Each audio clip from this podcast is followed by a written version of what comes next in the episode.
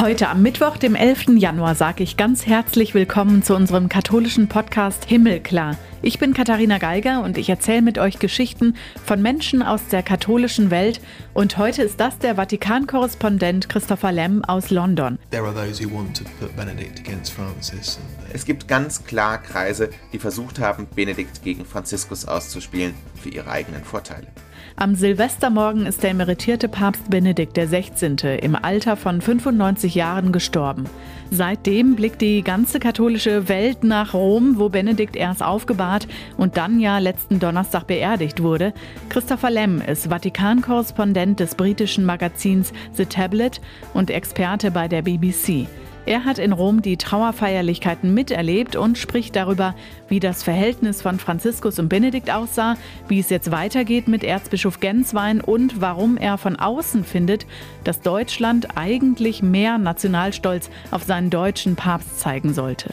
Renato Schlegelmilch führt das Gespräch und Christoph Paul Hartmann leiht unserem Gesprächspartner die deutsche Stimme. Und anstelle von Nachrichten wollen wir uns heute ausführlich mit dem Thema beschäftigen, über das eh alle reden. Renato ist deshalb schon mal bei mir. Hallo. Ganz genau. Hi.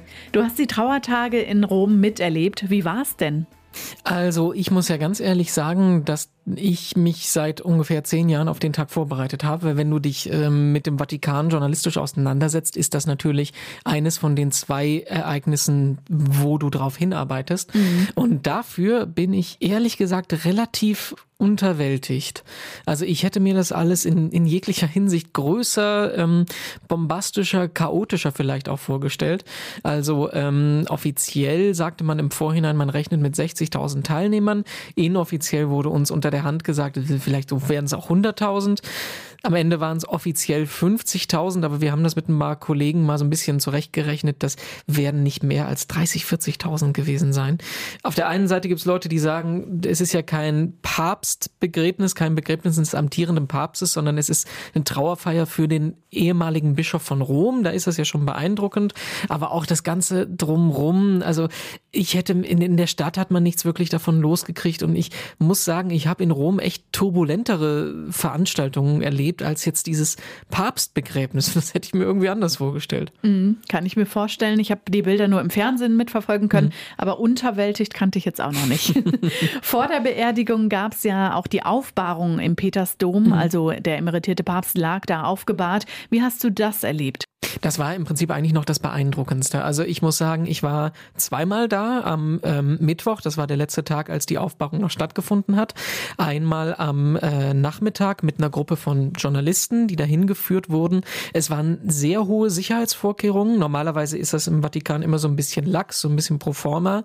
Ähm, es haben sich wirklich ja an den ersten Tagen Leute zwei, drei Stunden angestellt. Klammer auf, im Vergleich zur Queen ist das natürlich gar nichts. Aber ähm, wir als äh, Journalisten waren dann um 16 Uhr am letzten Tag dran. Ähm, das fand ich da, eigentlich am interessantesten, die langen Schlangen zu stehen, der Leute, die da warten. Wir sind aber nicht so wirklich nah rangekommen. Wir standen so in der Ecke äh, dieses mittleren Bereichs vom Petersdom. Und dann hatte ich aber noch ähm, die Möglichkeit, weil ich ähm, Leute kenne, ähm, nach Toresschluss sozusagen, also die Aufbauung war bis 19 Uhr, dann hinterher noch reinzukommen. Und das war wirklich beeindruckend. Ähm, einerseits, weil du dann wirklich direkt vor dem aufgebahrten Benedikt standest, saßest ähm, und da auch die Möglichkeit hattest, äh, innezuhalten, zu verweilen, ähm, zu beten, zu gedenken und dann auch da zu sehen, nach Toresschluss haben sie dann die ganzen ähm, Ehrengäste noch reingelassen. Da sind jede Menge Karossen vorgefahren mit äh, wichtigen italienischen Politikern, von denen ich noch nie was gehört hatte. Da sind dir die ganzen Kardinäle aus der Weltkirche begegnet, die wir ja über die wir Tag einen Tag aus berichten. Und zu sehen, dass die Leute, die aus aller Welt und aus allen ähm, verschiedenen äh, Gesellschaftskategorien zusammenkommen, dass die das auch persönlich so bewegt hat zum Teil. Das fand ich dann schon beeindruckend. Und dann die Trauerfeier, den Trauergottesdienst einen Tag später? Das ist halt das, was mich so ein bisschen unterwältigt hat. Wenn du auf dem Petersplatz standest, äh, war der so, würde ich sagen, gefühlt so zu zwei Dritteln gefüllt. Das ist viel weniger als bei einem normalen Ostergottesdienst zum Beispiel. Es gibt Stimmen, die sagen, ja, ähm, das hat irgendwie auch dazu gepasst. Das wird Christopher Lamb auch gleich im Interview erzählen, dass ähm, die, äh, dass der Papst, dass Benedikt ja mit seinem Rücktritt für Bescheidenheit stand und keinen Personenkult ums Papstamt wollte. Aber wenn man so die Bilder noch im Kopf Hat, damals von der Beerdigung Johannes Paul II. Äh, Hunderttausende von Menschen, ich glaube Millionen sind teilweise da in die Stadt gekommen, halb Polen ist da nach Rom gekommen. Ähm, oder wenn du das auch vergleichst mit so Heiligsprechungen, die ich auch schon mitgekriegt habe auf dem Petersplatz, selbst das fand ich oftmals viel größer, viel beeindruckender. Nur hattest du Nebel, es war kalt. Ähm, also es ist, es ist, ich weiß nicht, also ich, wie gesagt, unterwältigt ist wirklich so das Wort, was ich ganz persönlich da sage, dass es da am besten treffen würde. Es gab im Nachhinein ganz schön Kritik an der Predigt von Franziskus, mhm. dass sie viel zu kalt und auch unpersönlich war. Wie hast du das empfunden?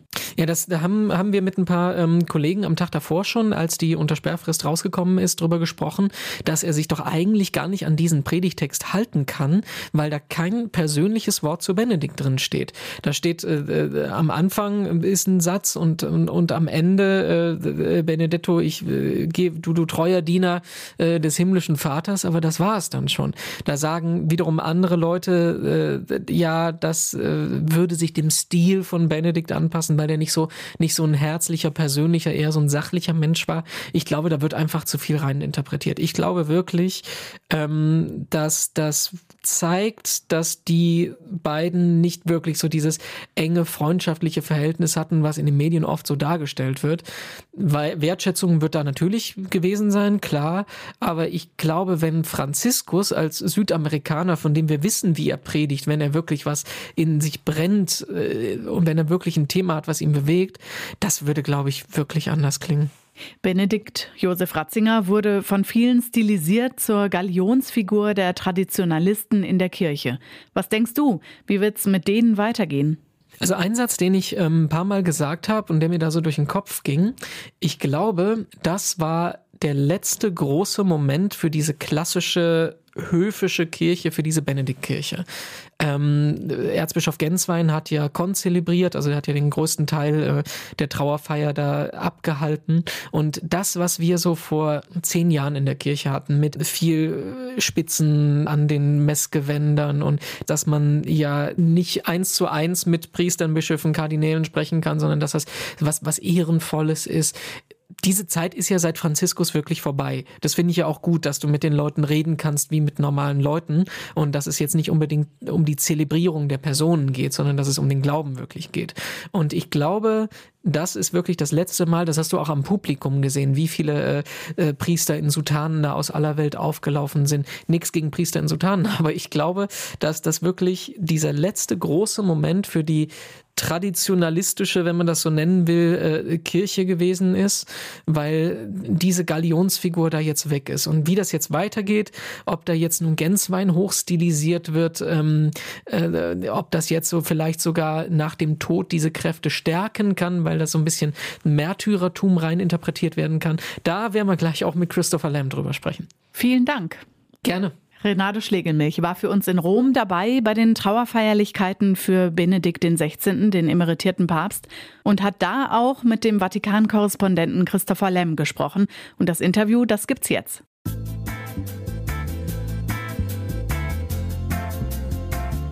Und direkt im Vatikan, kurz nach der Beerdigung von Benedikt XVI., haben wir gesprochen mit Christopher Lamb, Vatikan-Korrespondent des britischen Magazins The Tablet. Schön, dass Sie da sind. Ich freue mich, dass wir uns unterhalten können. Nice to see you. Good to talk to you. Good to talk to you as always, Renato. Ähm, Sie haben gerade eben die Beerdigung von Benedikt XVI. auf dem Petersplatz miterlebt. Was geht Ihnen da erstmal durch den Kopf? Was empfinden Sie gerade? Well, I was struck by the funeral being quite a, a somber ich war erstaunt, was das doch für eine gedrückte Stimmung war.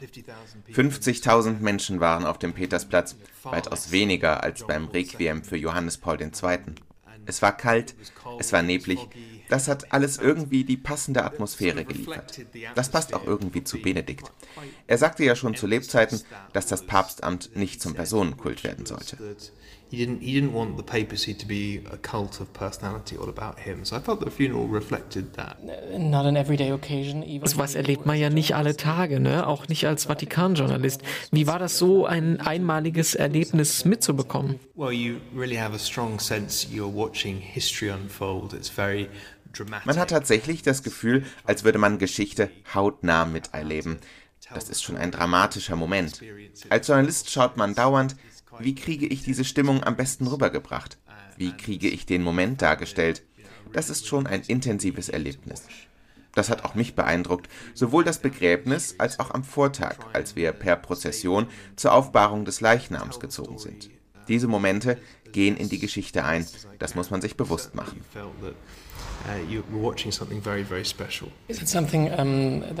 Was macht das mit Ihnen emotional? Berührt das einen auch als Journalisten oder bleibt man da in dem Moment ganz professionell? Das hat mich schon berührt, mich zumindest. Vor allem bei der Aufbahrung im Petersdom. Ich habe über diesen Mann Jahrzehnte gelesen und geschrieben. Er war der Fokus meiner Arbeit, besonders bei seinem Besuch in Großbritannien 2010. Das hat also einiges an Erinnerungen hochgebracht aber auch die Beerdigung. Es wird Zeit brauchen, das alles zu verarbeiten, aber es ist definitiv nicht so, dass man da kalt und nüchtern bleibt als Reporter. Wir wollen ein bisschen verstehen, wie die Welt auf Papst Benedikt geblickt hat und wie sich der Blick in Deutschland von dem in anderen Ländern unterscheidet. Aber wir gehen erstmal ganz zurück zum Anfang, als Josef Ratzinger 2005 zum Papst gewählt wurde. Was haben Sie da gedacht und ähm, wie hat Großbritannien darauf reagiert? Ich erinnere mich, einige britische Zeitungen, die schrieben damals ja vom Hitlerjungen Papst. Well, when the election happened, I remember um, ich erinnere mich, dass ich die Wahl damals ziemlich aufregend fand. Ich habe damals noch nicht über die Kirche berichtet, aber ich wusste, wer Kardinal Ratzinger war. Ich hatte einige seiner Bücher gelesen. Ja, in Großbritannien gab es durchaus eine negative Reaktion auf diese Wahl, aber da hat sich bei mir der kleine Rebellengeist gemeldet. Deshalb wollte ich mehr über diesen deutschen Papst erfahren. Ich wollte ihm eine Chance geben, seine Positionen zu erklären und nicht nur in den Schlagzeilen davon zu lesen. Es gab bei uns in Großbritannien immer Stimmen, die gerne Stereotypen bedienen, ohne groß Recherchearbeit zu leisten. Dazu zähle ich die Aussagen zur Hitlerjugend. Als fünf Jahre nach der Wahl sein Besuch in Großbritannien angekündigt wurde, gab es sehr viele negative Schlagzeilen im Vorfeld. Es gab die Diskussion, ob der Papst angeklagt oder verhaftet werden könnte, wenn er englischen Boden betritt. Als er kam, gab es in der Tat einige Proteste, aber im Großen und Ganzen war der Besuch ein großer Erfolg. Die Briten und die britischen Katholiken haben sich richtig erwärmt für ihn, besonders auch die jungen Leute. Eine kleine Anekdote. Es gab einen jungen Mann, Pascal Uce, der mit Benedikt auf den Stufen der Kathedrale von Westminster stand. Dieses Erlebnis hat ihn offensichtlich ziemlich beeindruckt, denn heute ist er Priester. Dieser Besuch hat also einige auch greifbare Dinge in Bewegung gesetzt.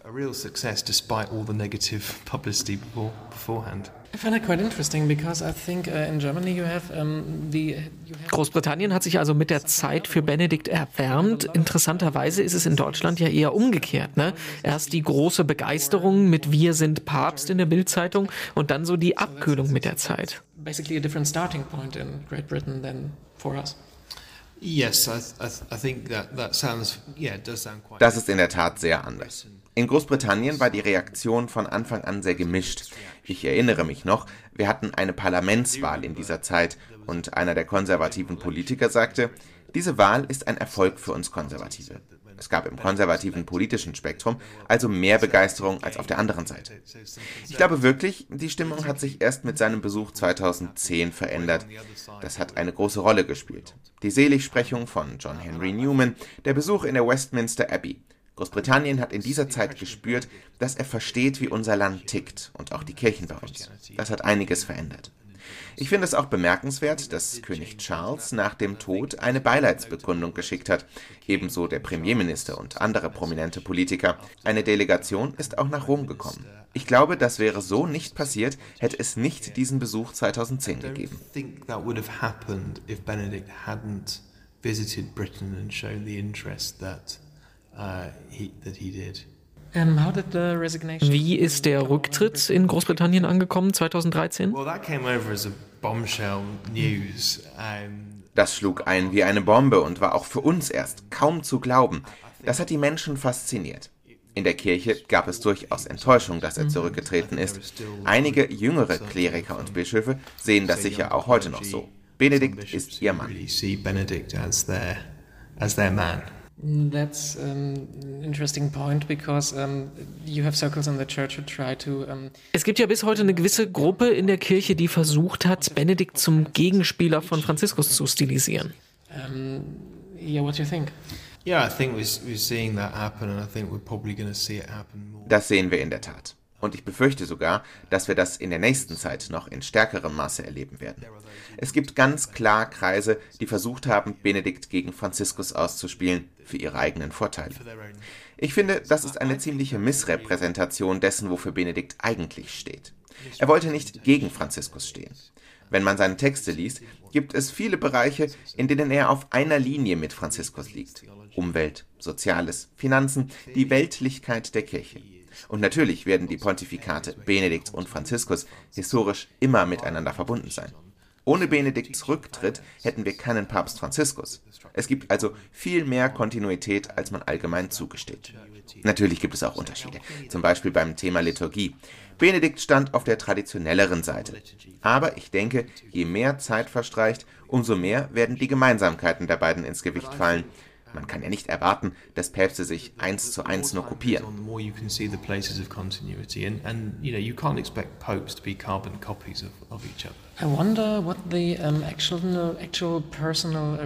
Wie wird denn die persönliche Beziehung der beiden wirklich ausgesehen haben? Also schaut man sich Franziskus Predigt zur Beerdigung zum Beispiel an, sprüht die ja nicht gerade vor Leidenschaft. Und auch die anderen Statements zum Tod, die haben sich ja eher formell angehört. Wäre da nicht mehr gekommen, wenn er wirklich da eine Verbindung, eine Freundschaft, eine Wertschätzung empfunden hätte? Is that something just just um, something he has to get out of the way? Well, it's interesting because I was asking people about this, um, and I thought that the homily might have um, given more in terms of. Die Predigt hat in der Tat einige Leute überrascht weil sie mehr zum Leben und Wirken von Josef Ratzinger erwartet hatten oder zu seinem Charakter, seinen Leistungen. Ich glaube aber, was Franziskus hier gemacht hat, ist, der Tradition treu zu bleiben, dass eine Trauerpredigt keine Grabrede ist, in der der Verstorbene gewürdigt wird.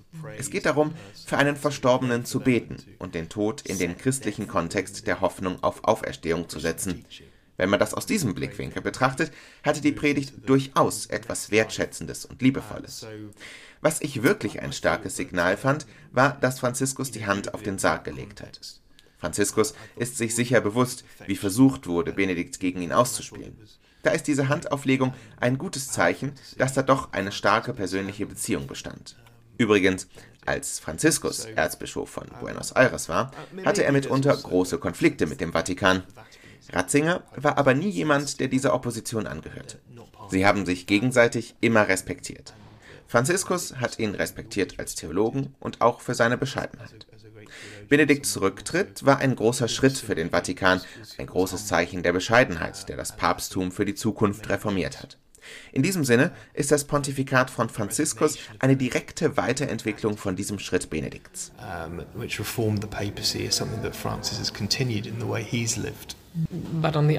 Auf der anderen Seite kann man ja aber auch nicht bestreiten, dass es da Konflikte und Spannungen gegeben hat. Ne? Also wenn nicht mit Benedikt selber, dann definitiv mit seinem Umfeld. Das Buch von Kardinal Sarah, der Umgang mit Erzbischof Genswein, das sind ja klare Zeichen, dass es da nicht nur Harmonie gab. There are clearly tensions. And of course,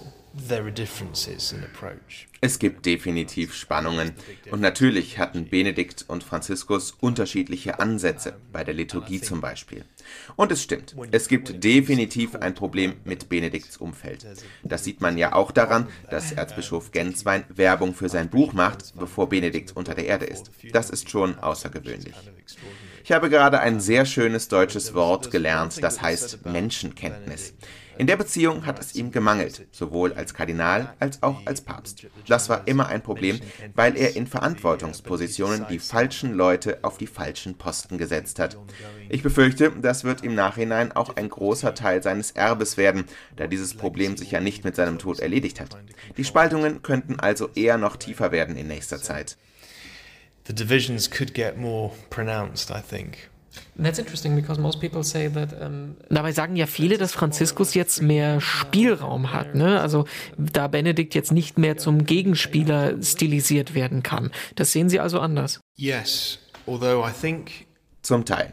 Man muss ja sagen, dass Benedikt zwar nie etwas gegen diese Kreise unternommen hat, die ihn instrumentalisieren wollten, aber er hat es auf der anderen Seite auch nie gut geheißen. Dieser Faktor fällt nach seinem Tod jetzt weg. Ich sehe also schon das Potenzial, dass die Spaltungen eher noch angefeuert werden. Wir stecken in einem tiefen Kampf um die Zukunft der Kirche. Das wissen Sie in Deutschland am besten. Germany's at the heart of that in many, in many respects. What do you think um, is going to happen to uh, Archbishop Genswein? Was denken Sie, was mit Erzbischof Genswein jetzt passieren wird? That's a very good question. Um, I think Gute Frage. Ich glaube nicht, dass er irgendwo Diözesanbischof wird. Es ist schon möglich, dass er eine andere Rolle bekommt, auch in Deutschland. Ich halte es für am wahrscheinlichsten, dass er in irgendeiner Kapazität in Rom weitermacht, als Kurienerzbischof. Unter Franziskus hat ja der Rang oder Titel nicht mehr viel mit der Position im Vatikan zu tun. Kardinal Czerny war Untersekretär im Vatikan als Kardinal. Für Genswein gibt es also viele Möglichkeiten. Auch die, dass gar nichts passiert. Das halte ich noch nicht mal für unwahrscheinlich. Vielleicht fragt ihn Franziskus auch, was wäre denn Ihr Wunsch?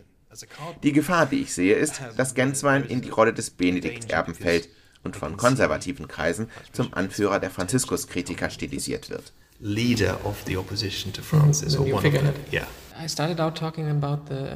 In Deutschland gab es auf den Tod Benedikts relativ viele negative Reaktionen, weit ab der üblichen Würdigung eines verstorbenen Prominenten. Wie sah das denn in Großbritannien oder auch im Vatikan aus? Hat man da auch sowas gemerkt?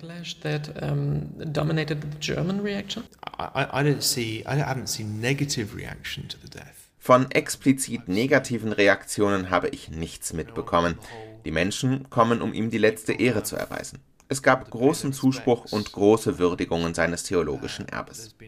Als Benedikt 2013 zurückgetreten ist, gab es große emotionale Reaktionen. Das hat vielleicht auch viel vorweggenommen von dem, was sonst jetzt zum Tod gekommen wäre. Das erklärt vielleicht auch, warum die Trauerfeier nicht so groß ausgefallen ist. Der Abschied hat sich also schon seit zehn Jahren angekündigt und herausgezögert, seit dem Moment, als er mit dem Hubschrauber den Vatikan verlassen hat. Können Sie die kritischen Reaktionen in Deutschland nachvollziehen? Ich muss einschränken, dass es auch über Deutschland hinaus einige negative Reaktionen gab, vor allem von Missbrauchsopfern. Wenn ich mir Deutschland angucke, hätte ich vielleicht doch erwartet, dass man sich mit der Kritik und den Urteilen zurückhält, bis der Papst beerdigt ist. Vielleicht bin ich dazu altmodisch, aber ich finde, der Zeitpunkt, über einen Menschen zu richten, ist nicht ausgerechnet die Stunde seines Todes.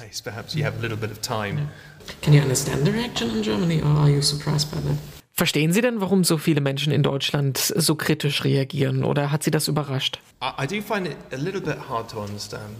Ich finde es schon etwas schwer zu verstehen, warum man nicht alleine schon aus Nationalstolz das Leben eines deutschen Papstes feiert. Schauen wir uns Johannes Paul II. und Polen an. Ich weiß nicht, wie es in England aussehen würde. Ich vermute, die Gegner der katholischen Kirche würden sich auch deutlicher zu Wort melden. Das kann ich nachvollziehen. Ich glaube, das Problem ist, dass das Erbe von Benedikt irgendwie schwer zu greifen oder zu definieren ist. Er war eine komplexe Person und in der heutigen Zeit gehen wir mit Nuancen nicht immer so gut um. Als Katholiken sollten wir lieber das und als das entweder oder in den Blick nehmen. Entweder ist er der schlimmste Kardinal oder der brillante Papst. Vielleicht hatte er Elemente von beiden Seiten. Er hat brillante Schriften verfasst, andere, die weniger brillant sind. There can be elements of both. He, he, he did some brilliant things, but Vielleicht muss man die Ausmaße des Missbrauchsskandals in Deutschland da immer im Blick haben, auch wenn es jetzt um die Reaktion auf den Tod Benedikts geht. Vielleicht ist ja auch so ein Todesfall ein gewisses Ventil über den Frust der Gesellschaft mit der Kirche. Yes, I completely see that, and I think it's the same in in lots of other places. I think it's the same in. I mean, look, look at Ireland. Yeah, it's the same in Ireland. It's just, and it's the same to. Das ist definitiv so, auch in vielen anderen Ländern. Schauen Sie nur nach Irland oder auch nach England. Der Missbrauchsskandal hat die Menschen regelrecht traumatisiert.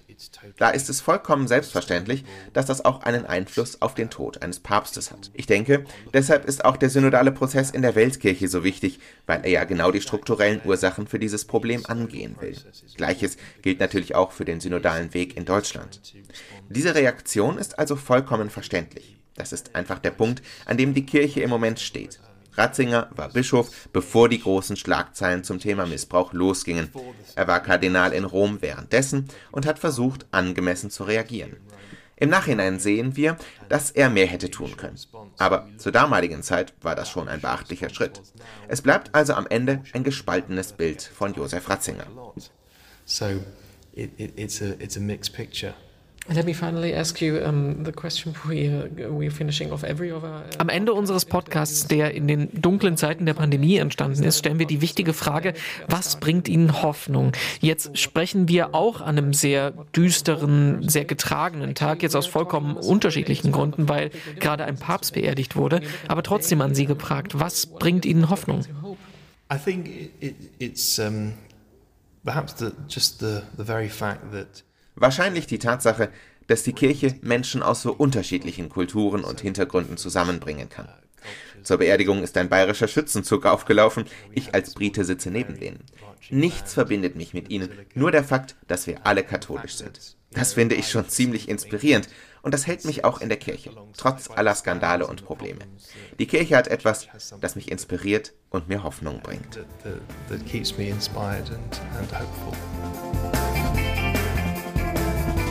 Ja, soweit unser Interview heute mit dem Vatikan-Korrespondenten Christopher Lamb aus London. Ganz herzlichen Dank dafür. Mehr dazu zum Nachlesen gibt es auf den zugehörigen Artikeln auf domradio.de und auf katholisch.de. Und in unserem Podcast-Feed gibt es 180 weitere Gespräche zum Anhören.